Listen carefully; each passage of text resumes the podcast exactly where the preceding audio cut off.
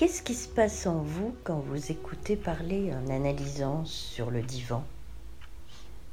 Qu'est-ce qui se passe euh, Qu'est-ce qui se passe? Ben, Quand j'écoute un analysant se raconter, j'ai toujours à l'esprit l'image d'un fleuve. Euh, vous savez, son, son débit, ses, ses méandres, ses, divisions, les obstacles qui peuvent le ralentir ou l'obliger parfois à, sortir de son lit, et puis ses crues ou ses assèchements. Et puis, je pense aussi parfois à ces processions des fêtes de Pâques, vous savez, dans le sud de l'Italie, en, euh, Sicile, en Sardaigne, quand, quand les porteurs euh, qui supportent cette charge énorme sur leurs épaules, quand ils progressent, quand ils font du surplace, quand ils reculent, euh, ça mime le rythme de la parole chez l'analysant.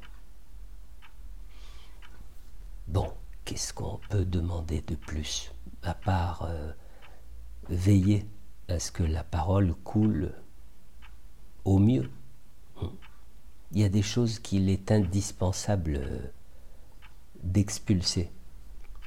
Et pour ce partage-là, pour cette expulsion, eh ben, il, faut un témoin. Voilà, moi je ne suis qu'un témoin. Je suis celui qui recueille le récit, le, le roman, parce que finalement chaque analyse, c'est un roman singulier. Et puis parfois, avec certains patients, je me sens comme euh, le préposé au bureau des plaintes. Voilà, j'enregistre les dépôts de plaintes. Il faut bien les accueillir. Hein. On, ne peut pas les balayer d'un revers de main, même quand elles sont récurrentes, quand elles se répètent. On se dit que le temps fera son ouvrage, émaillé ici et là de quelques mots de ma part pour, euh, pour assurer que la plainte a bien été enregistré. Vous vous souvenez de votre propre analyse? Oui. Oui, bien sûr. En fait, je me souviens du temps de mon analyse personnelle, mais vous voyez, j'en ai oublié, comment dire, euh, pas la durée, parce que je sais qu'elle a duré 12 ans, mais, je n'ai pas le sentiment de cette durée. C'est difficile à dire. Et pourtant, pourtant, quand j'y pense, je me dis que quand même deux fois par semaine, il fallait que je trouve une, une place de stationnement dans le quartier. Euh, deux fois par semaine, je m'allongeais avec les mêmes objets devant moi et, et autour de moi. J'entendais les mêmes euh, petits bruits le patient suivant qui arrivait trop tôt et que j'entendais s'installer dans la salle d'attente. Vous savez, l'analyse, c'est, c'est le vécu d'un rituel, un rituel intégré à notre vie. C'est pour ça que quand j'entends des analysants dire au bout de, de quelques mois euh, que ben, tout de même, euh, ça fait déjà plusieurs mois et rien ne change, quand j'entends cette plainte, cette, cette revendication, eh, eh, bien cela me confirme que la personne n'est toujours pas entrée en analyse. C'est-à-dire qu'elle n'a pas encore laissé entrer l'analyse dans sa vie. Elle n'y a pas donné la, la place nécessaire. Et quand on ne lui donne pas euh, l'espace indispensable pour se déployer, eh bien ça ne marche pas. C'est comme ça. Voilà, c'est exactement comme, euh, comme euh, celles et ceux qui disent avoir fait une analyse et qui n'évoquent leur démarche qu'en termes de, temps et de sacrifice. Mais si ce ne sont pas les, bénéfices qui viennent d'abord aux lèvres, euh, c'est pas une, vie meilleure, euh, une conscience étendue, davantage de, clarté en soi, alors quoi? Est-ce que vous reconnaissez que la psychanalyse est en recul et qu'est-ce que cela vous fait? Écoutez, que, la psychanalyse soit en recul, il faut bien en faire le constat. Hein.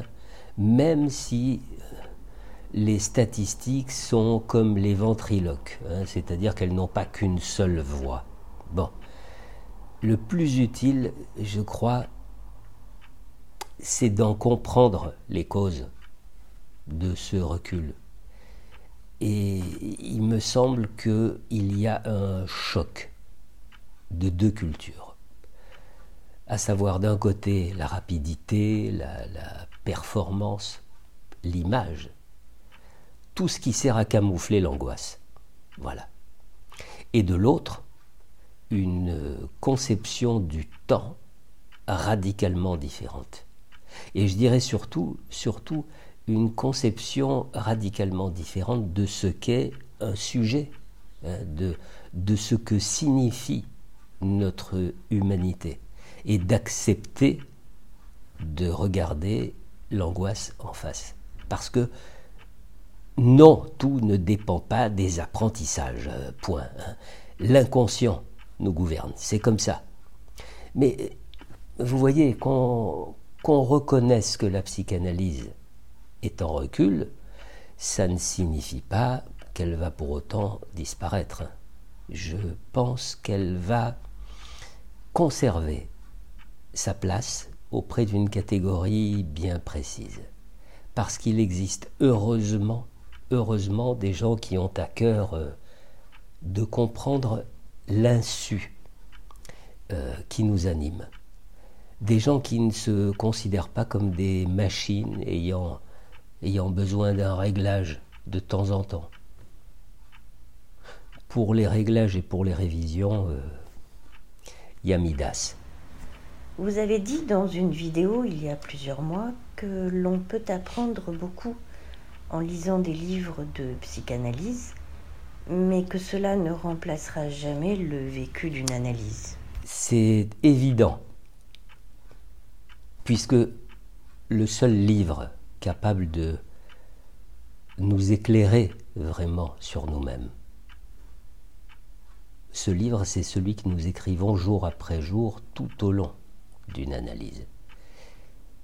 Écrire ce livre, ou plutôt, plutôt le, parler, hein, c'est une traversée. J'ai toujours aimé cette, euh, notion-là, la notion de, de traversée.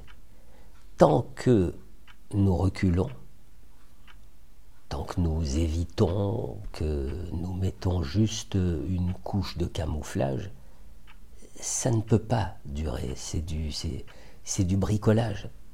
La traversée, c'est se confronter à quelque chose, c'est, aller à la rencontre d'eux, tandis que quelque chose vient à notre rencontre. Vous voyez, c'est, pénétrer dans la matière de ce quelque chose pour le connaître vraiment. On traverse nos ténèbres, notre part d'ombre, euh, comme on dit. Hein. Euh, on arrive à allumer quelques lumières euh, ici ou là sur les recoins les plus sombres, des recoins dont il est souvent difficile d'admettre qu'ils nous appartiennent.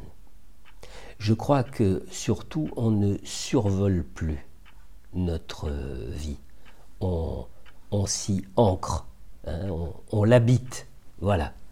Euh, les pieds plantés dans la glaise d'une, d'une réalité que l'on a finalement dépouillée de ses multiples déguisements.